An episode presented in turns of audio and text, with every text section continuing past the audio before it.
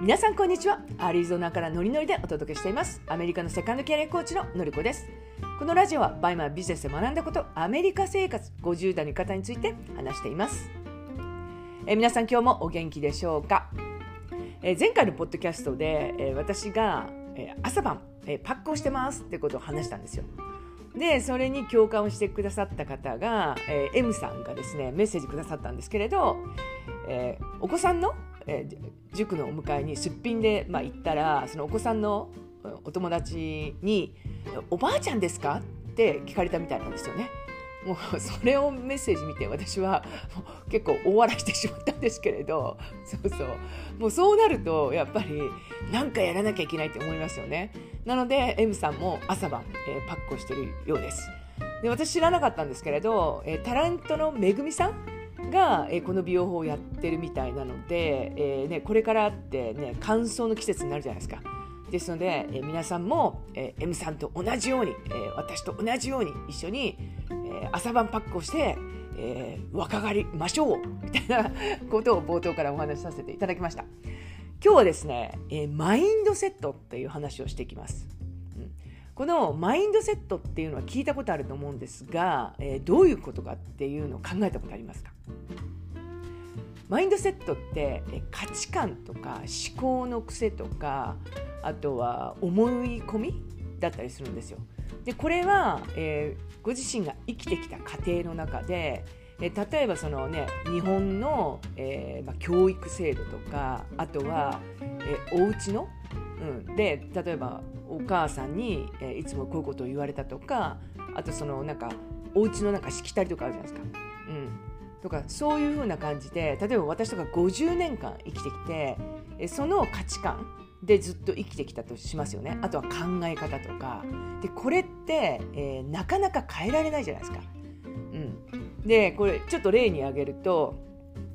アメリカ人の、私の、お友達のその健康に対する、マインドセットっていうのに私は驚くたことが、まあ、何回もあるんですよね。うん、で、その方は、野菜は、サプリメントで補うんですよ。でこれはもうそのご家庭で、ずっとその野菜を食べるよりもサプリメントで補っちゃった方が早いよっていうベジタリアンの家庭の方だったらもうこの価値観っていうのがもう当然なんですよ、うん、だから野菜を食べる習慣ではなくてサプリメントで補うというこれも価値観ですよね、うん、で、えー、あとはですね1日1食しか食べない。1日1食食べた方が、うん3食よりもその、まあ、痩せられるとか、うん、3食を食べる意味がないとかっていう、まあ、これも本当に、その方が、え、例えばそのドクターとかあとはそういうなんかダイエット法みたいなのを、うん、ね、こう教えていただいたらもうそれがその人の、価値観なんですよね。うん、なのでもうこの方は1日1食しか食べない。あと、えー、もう一人の方はピーナッツバターしか食べないって方がいるんですよ。ピーナッツバターが一番健康に。健康に良くてなおかつエネルギー量が高いのでピーナッツバターを、えー、食べるっていうもうこれを食べてれば、えー、のていうんですかね健康が維持できるみたいに思ってる方もいるんですよ。うん、でこれって皆さん今聞いてるとえー、信じられないって思うじゃないですか。うん、で、えこの方たちに1日3食食べなさいって言ったらそれはすごくハードルが高いんですよ。今まで1食しか食べてなかったのになんで3食食べなきゃいけないのっていうのがなかなか変われない野菜を食べましょうって言っても野菜は嫌いだからってなっちゃったらその、え、野菜を食べるっていうなぜ食べなきゃいけないのかっていうそういうところがわからないんですよね、うん、このピーナッツバターにしても同じですよね、うん、で例えば皆さんが、えー、今日から、えー、例えばそうですね、えー、何？魚は魚は食べないでお肉だけしか食べないで毎日行きましょうみたいな感じになったらこれ結構きつくないです？うん、アメリカとかですと、えー、お肉しか食べないって人いるんですよ。お魚はあのなんだろうな、うん、なんかちょっと川に川にこう何泳いでるものだからあまり綺麗じゃないとかって考えてでお肉しか食べない人っているんですね。でも皆さんが今日からお肉だけを食べましょうっつったらそれは結構苦しいじゃないですか。それをするのってすごいあのなんだろうなハードル高いじゃないですか。うん、だからそこに飛び込むって大変じゃないですか、うん、だからその価値観とかっていうのはなかなか変えることができないんですよ。うん、で、えー、その、えー、価値観っていうのは価値観っていうかそのマインドセットっていうのはあの感情があのそのマインドセットっていうのは感情を作ってでなおかつ感情が行動を作っていくんですね。うん、でこれどういうふうなことを言うかっていうと例えば、えー、これ私のことなんですけどなんか人から言われたことを私はずっとその気にしてたんですよね。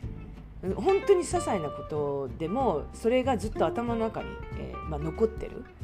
でそうするとその言葉があのなんだ私のその感情をコントロールしてるその言葉がずっとこの頭の中にあるから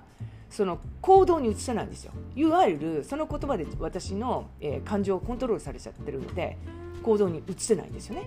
うん、他には、えーまあ、先延ばし症候群といって、えー、私は、えー、例えばバイマンのリサーチだったら明日やればいいのっていう、まあ、今日できないんだったら明日やればいい。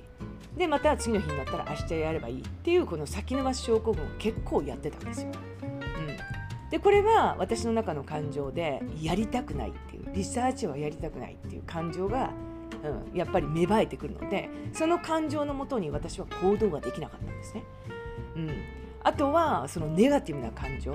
うん、私なんてどうせやってもできないだろうっていうふうに、まあ、思っていてでそうするとそのネガティブな感情が支配されちゃって行動に移せないんですよ。うん、だから人ってその、えー、マインドセットがそのまま感情に移って感情にコントロールされちゃうから行動ができなくなっちゃうんですよね。うん、じゃあそれにはどうしたら行動ができるようになるかって言ったらこのマインドセットをいわゆる価値観とか思考の癖とか思い込みを変えないといけないんですよ。で50年間私の場合生きてきてこの、えー、マインドセットって本当に簡単に変わらないんですよ。さっきのアメリカの方のようにあの1日1食しか食べない。でも3食食べるためにはどうしたらいいかっていう風な。でも1食しか食べない。っていう自分の中のその固定観念みたいなのがあったりするので。でそれを変えていくにはもう苦手なこととか不快なこととか嫌なことにチャレンジしなきゃいけないんですよ。うん、でそのチャレンジをしなければ人って変われないんですよね。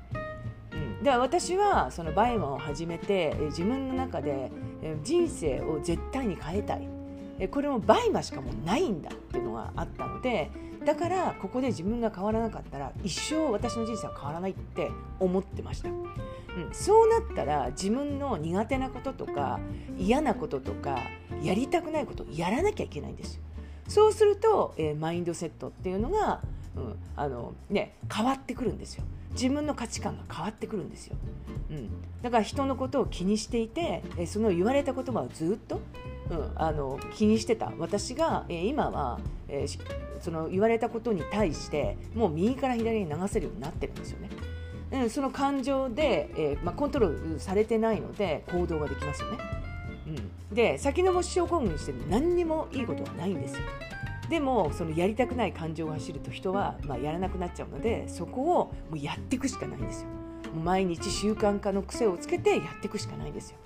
うん、でネガティブな感情が起きちゃってもそのネガティブな感情をを、まあ、捨てるというか、私なんてってことをもう今日から言わないっていうふうに決めるとかすることによってそのあのマインドセットが変わってくるんですよね。でこれマインドセット変わらないとその人生変わらないし結果が出にくくなっちゃうんですよね。うん、だってこの感情に常に支配されていたら行動できないじゃないですか。そしたらリサーチをやろうと思ってもその感情がが動いてしまうとリサーチに手がつけられないんですよね。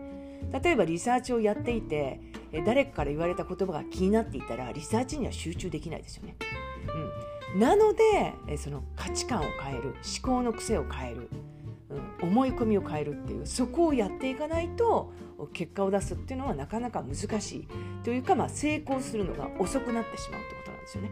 うん、なので、えー、ここで、えーまあ、マインドセットをまあ変えるっていう、うん、マインドセットを変えると、まあ、習慣が変わるので、えー、それを、えー、今日からぜひやってほしいなと思います。